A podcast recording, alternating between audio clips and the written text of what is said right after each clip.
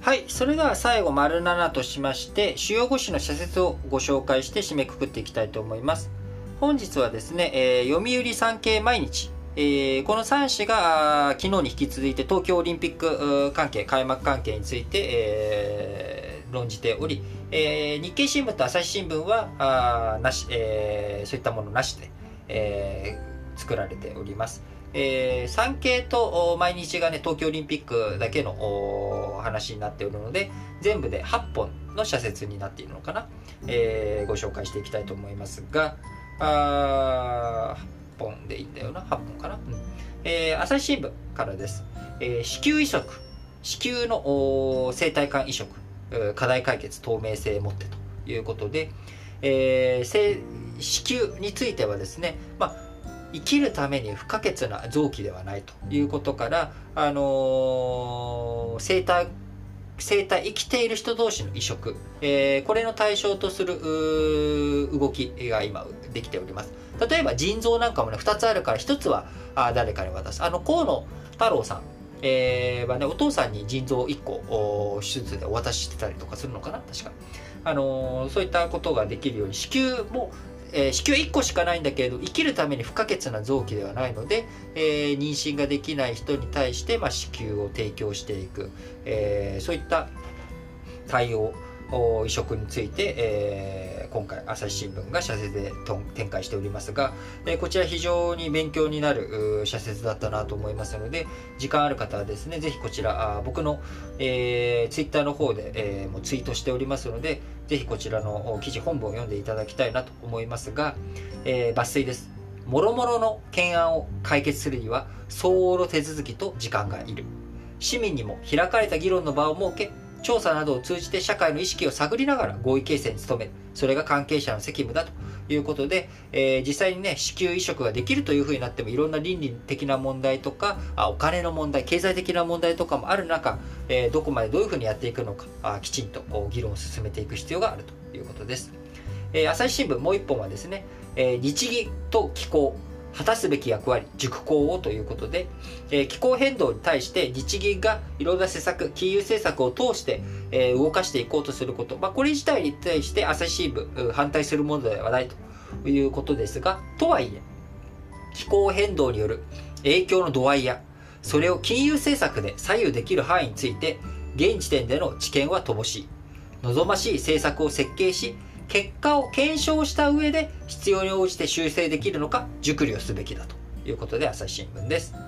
えー続いて読売新聞オリンピック関係じゃない方の1本先に紹介しておきます。週休3日制働き手が不利にならぬように多様で柔軟な働き方をどう実現していくか。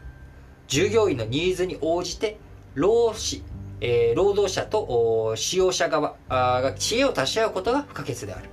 週休3日制も一律に推進するのではなく様々な選択肢の一つとして考えるべき課題であろうということで読売新聞です、えー続いて日経新聞2本。えー日韓は対話継続で道を開けということで、えー日韓関係今回、えーオリンピックに合わせてムン・ジェイン大統領来日して会談するということが流れてしまったことを受けて日経新聞社説です、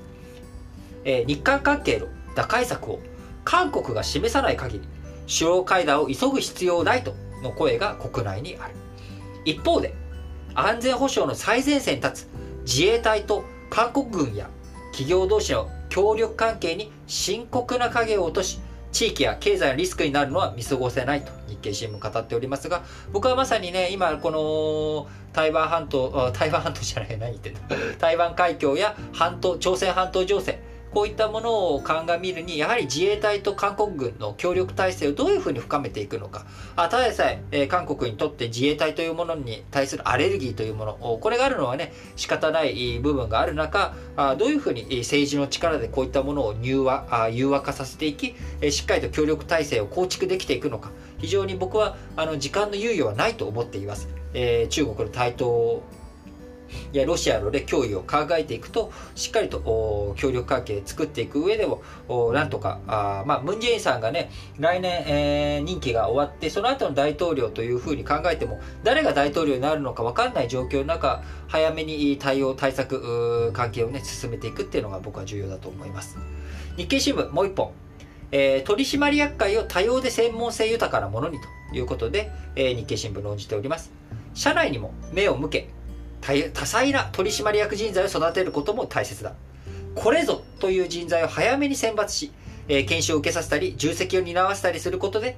機能の向上につなげる。そんなキャリアパスを確立する必要があるって語ってますけれども、これなんか面白いなと思うんですよね。ちょっと前まで、20年前とかに10年前は、早めに選抜するなんてふざけるなと。えー、最初から入社時点で幹部候補生とそうじゃない人を分けるなんて、その後どういうふうに人が成長していく、現場で育っていくかなんていうのは、そんなの分からないじゃないかと。早めに選抜して固定化された人事というものが、あ、危険だみたいなことをね、昔は言ってたのに、これぞという人材を早めに選抜してしっていうところがなかなか面白いなと。こういうふうにね、まあ、エリート街道、最初からあの、社長候補というふうに見られた人、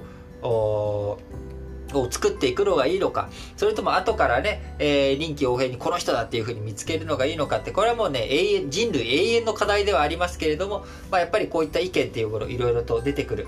のをね、深めていきながら、どういうふうに、えー、トップを選んでいくのか、トップを育てていくのか、非常に重要だなって思います。えー、残り3本、えー、毎日産経、えー、読売のは、えー、オリンピック絡みですけれども、毎日新聞、コロナ、えー、コロナ禍、コロナの下での東京オリンピック、大会の意義問い直す場にということで、無観客の競技場から見えてくるものがあるはずだ。今こそ原点に立ち返り、五輪の意義を問い直す機会にしたい。産経新聞、